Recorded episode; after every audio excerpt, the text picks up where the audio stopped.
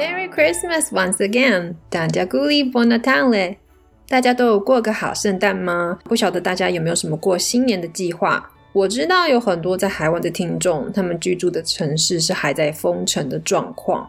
像我现在人在意大利啊，从十二月的二十四号到二十七号，以及接下来的十二月三十一到一月六号这几天呢，几乎都是严密的封城状态啊，城与城之间是无法通行的。所以在这个新年，意大利人几乎都是待在家，但很厉害的，虽然他们都待在家。但是家家户户都可以在室内弄得非常有节庆的 feel。吃大餐的时候，那个一道道上来的美食，还有精美的餐桌布置，真的是让我感觉比上高档餐厅还要有过节的气氛呢。那今年我吃了哪些特别的菜肴，然后准备了哪些餐桌的装饰，让我们待在家也能来个欧洲风味、充满仪式感的圣诞大餐呢？在今天的节目中都会告诉你哦。巧蛙的空中咖啡时间，专门探索海外生活、旅游妙计、自我成长以及与来宾劲辣的新观点对话。我是巧蛙，是个台湾英仔，在加拿大生活六年，台湾数十年，东南亚菲律宾生活了三年后，遇到了冤家路窄的意大利先生。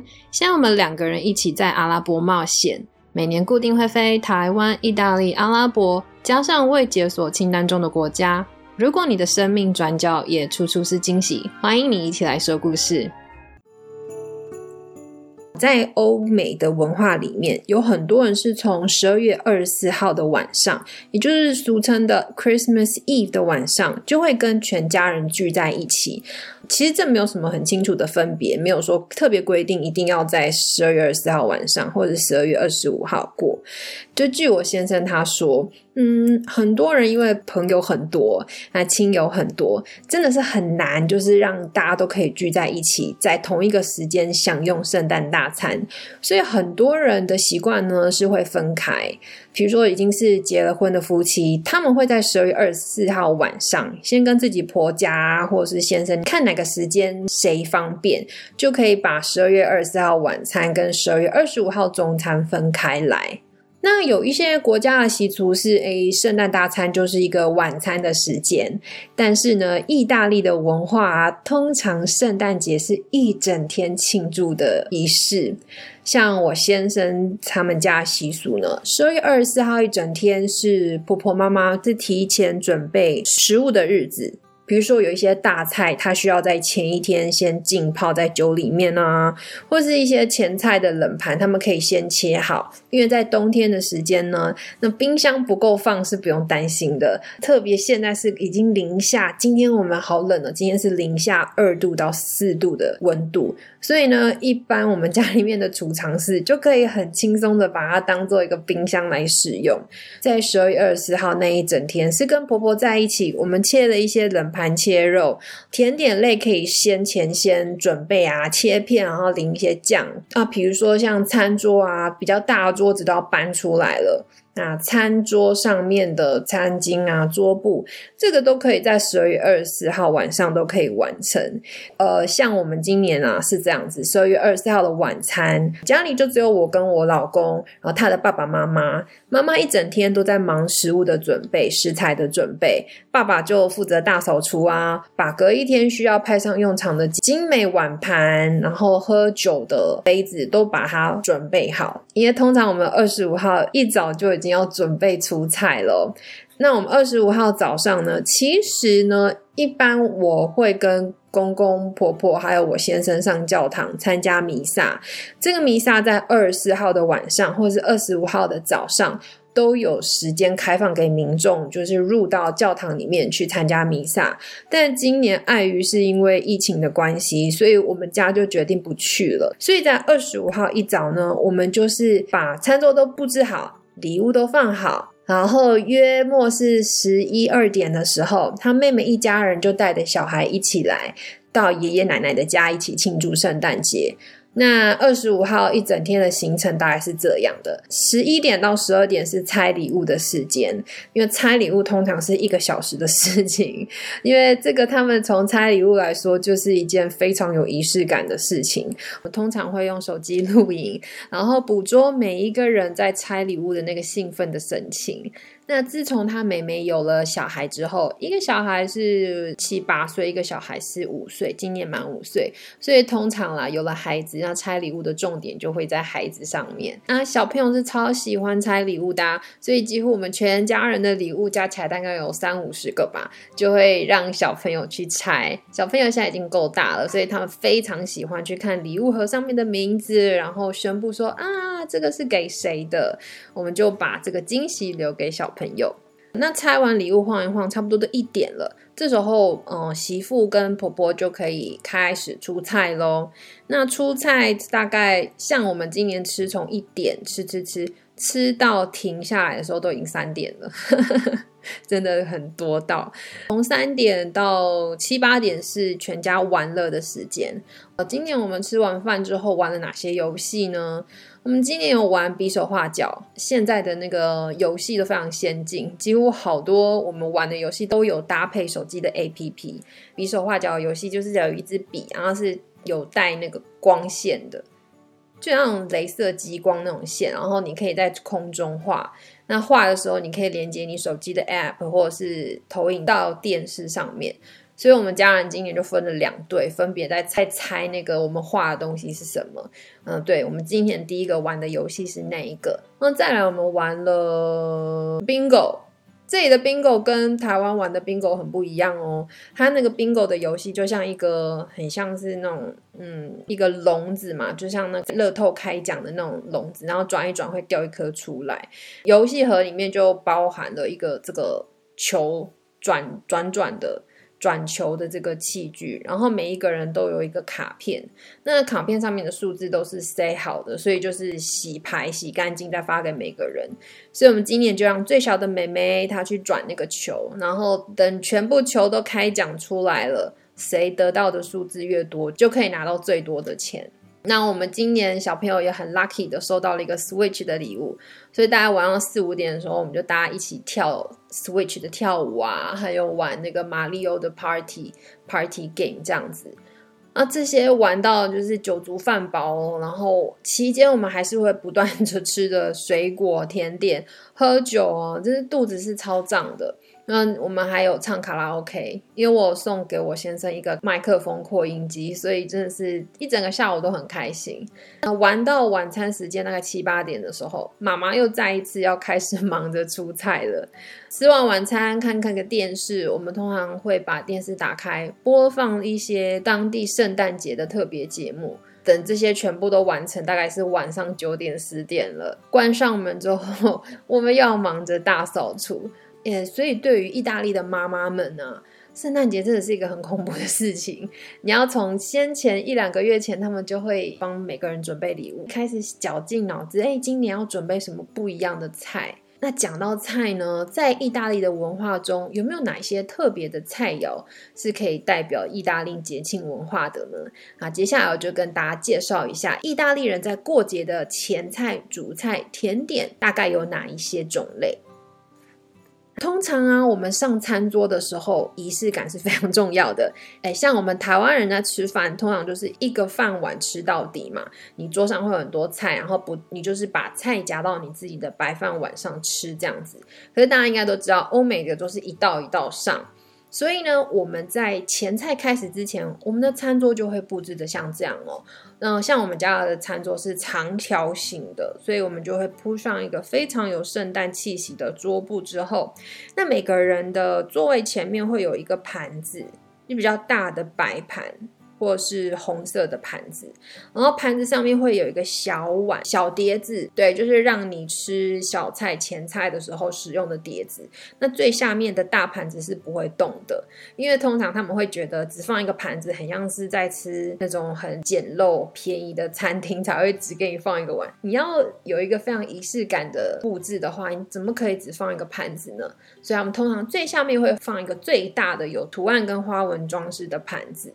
那像我们今年在吃饭之前很特别哦，因为我的婆婆她是蛮虔诚信天主教的，所以我们每一年都会呃轮流祷告，就是餐前的祷告。那婆婆会自己手写小纸条给大家，在每个人的餐盘上面放着一个小纸条。那通常让小朋友念最简单的第一句或最后一句，这样一一我们念完之后就可以开始吃饭了，就会讲 bon appetito。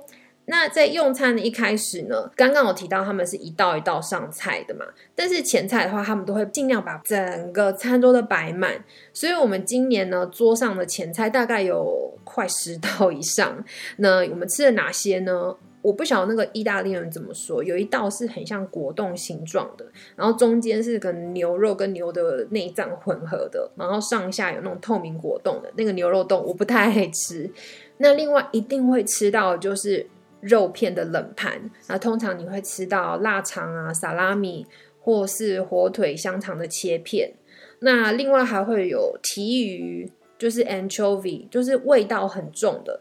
通常这个你可以配合就是面包吃，或是一些比较口味没那么重的一些其他小菜，就是有一点点提味的概念。那我们家通常会吃的就是小虾跟小蟹拌那个美奶滋，比较甜甜口感的前菜。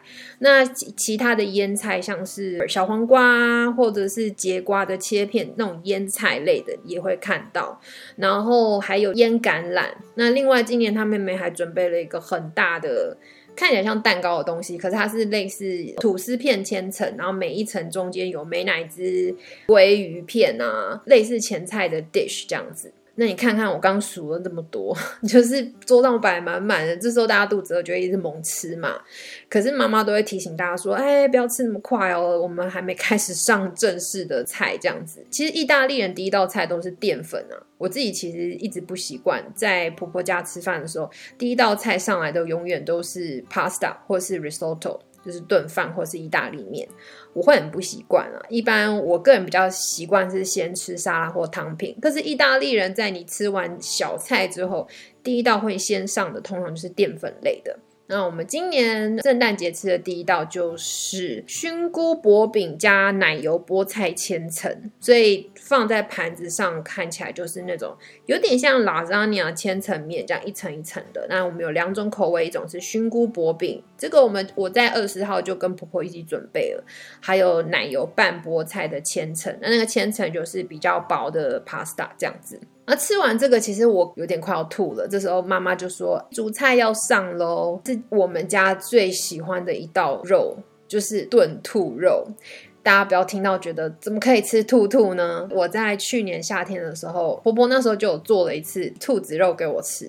其实，在市场蛮常有机会看到兔子肉的，但是只要细看都会觉得有点惊悚，就会想到是呃兔子把皮扒光的感觉，就是呃有点不敢尝试。”可是兔子肉的口感是这样，它有一点点像是土鸡肉，就是它很有嚼劲，然后它有带有一点咸咸的，很难去形容。就是我个人觉得很好吃，很像炖了很久很香的鸡土鸡肉的感觉。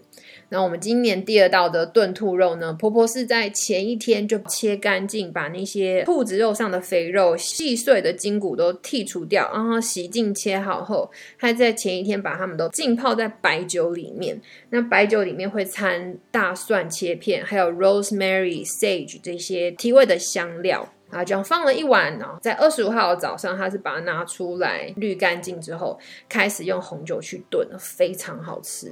它大概炖煮了三个小时吧，肉的表面都有炖煮，是上色的很漂亮。所以我们的主菜今年就是炖兔肉，真的是我们一家人都超爱吃兔肉，尤其像他妹妹，他的先生也吃了很多，那小朋友也超爱的。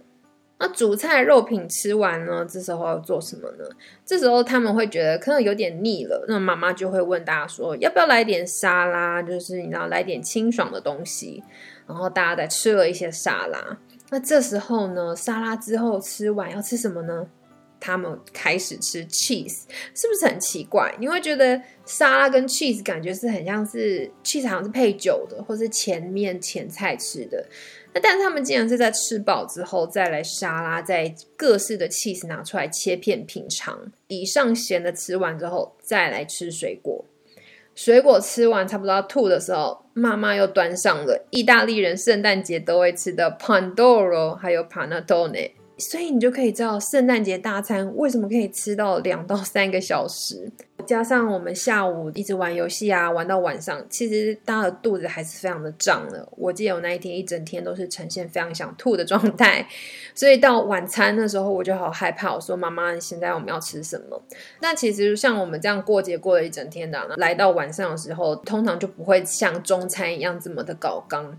那晚餐因为大家肚子都还很饱，所以我们晚餐第一道料理吃的是意式的汤品拌小意大利面。不晓得大家有没有吃过那种很像米粒般大小，大概两三颗米粒大的面，意大利面，然后长的样子形状就像米粒的哦，然后比较大一点。那妈妈就是把它煮在鸡汤里面，感觉就很像小朋友会吃的那种副食品，很像小 baby 在吃的，或是我们台湾吃那种稀饭的那种概念，这样有汤汤水水的感觉比较好消化。那我们第二道主菜呢？妈妈上的是炖鸡肉，吃起来很像台湾的白斩鸡，但是有炖煮上色这样子。那通常吃完这两道呢，大家已经只是已经快不行了。那这时候妈妈就会把中餐剩下的拿出来，给肚子还有空间的人，再给他们去吃。好啦，那以上就是食物的部分。接下来我想跟大家分享一下，意大利人过圣诞的时候，他们在餐桌的布置呢，跟家里的布置有没有哪一些比较特别的，可以跟大家分享的。像我刚好提到，像餐桌上的桌布是一定不能少的。那还有每个人在吃饭的那个餐盘下面会垫一个最大的有特色装饰的盘子之外，那桌上有一些东西，大家也可以利用小巧思去给它全部都来点红色。那我婆婆她都会自己缝一些装饰品啊，像家里全家大小的那些 fabric 或是衣服都她做的，所以她就有做两个很可爱的东西可以给大家参考，像我们。放面包的那个笼子，他就是去买那个竹编，然后红色的，然后把它编起来像一个笼子之后，你正面再贴一个很像圣诞红的装饰，所以一眼看过去就整个哇，很有非常圣诞气息。那像我们有吃那个长条的面包棍啊，也是这样，它也是做了一个红色的篮子。那像我在十二月二十六号去他妹妹家，去他们家拜访，然后我们在他们家也是庆祝了一整天哦。从中午吃大餐吃完，然后在家里就跟小朋友玩了一整天。那他们家还是装饰的非常的有 feel。呃，餐桌上呢，我看到他们有一个烛台，然后烛台上面就放了三大根红色蜡烛。就觉得很奇怪，吃中餐还是要配上那么夸张装饰的那个烛台。然后呢，它还有一个长得很像礼物，用竹编成的，很像一个圣诞礼物的形状。然后上面有绑缎带，然后里面有放灯，就觉得餐桌上永远有那个圣诞气息，bling bling 亮亮的东西。你也可以把那个圣诞树的那种花圈，就是长长形状的，很像我们圣诞树会绕上去的那个绿色树叶的那个。长条状的东西，你就可以直接把它摆在长形桌上，这样摆一整条在中间这样子，那你就可以放我刚刚讲的蜡烛啊，然后面包的笼子啊，面包篮啊，还有一些任何些驯鹿啊、Santa 的装饰，你就可以把它摆在长形餐桌这样一长条中间。然后像其他一些小东西，呃，我们那个吃饭会用到的叉子、汤匙。还有刀子，那下面垫的餐巾纸啊，就是擦嘴巴用的，他们都一定会买圣诞节 special 版本的，就是都红红的这样子。那以上的节目就是我今天分享的欧洲过节用餐仪式，意大利圣诞节怎么吃。那今天我分享的这些美食啊，跟装饰，那跟圣诞节的布置，我都会把这些照片分享在我的 FB 跟 IG 上面哦。别忘了上我的 FB 还有 IG 看这些照片哦。只要在 FB 搜寻巧娃的空中咖啡时间，IG 搜寻 Silva's Coffee Time，或是一样搜寻巧娃的空中咖啡时间的关键字，都会找到我哦。另外，喜欢这集节目内容的朋友，请你帮个忙，到 First Story Apple Podcast 平台上，想我些星星以及评论，我都会仔细阅读大家的留言。你的鼓励是我持续说故事的动力。巧蛙的空中咖啡时间，我们下次再见，拜拜。